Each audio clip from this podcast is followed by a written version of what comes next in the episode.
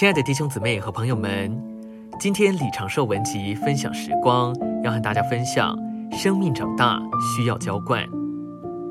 保罗说：“我栽种了，亚波罗浇灌了，唯有神叫他生长。”他说：“我栽种了，而不是说我教导了。仅有教导，没有什么东西会长大。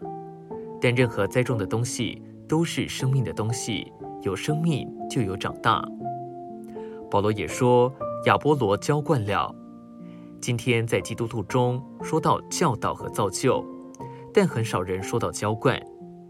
你若一直到植物面前来造就并改正它，植物会死去；反之，你该浇灌它。同样，我们不该试着改正弟兄们，乃该浇灌他们。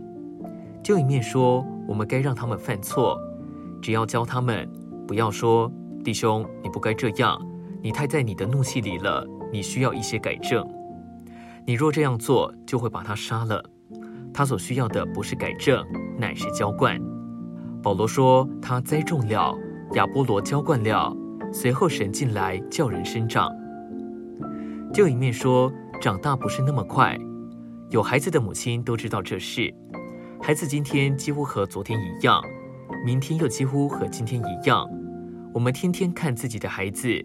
他们似乎每天都是这样，但在美主一年又一年后，他们就不再一样。一段时间后，长大就能看得见，生命会长大。做母亲的主要的就是喂养孩子，这就是孩子长大。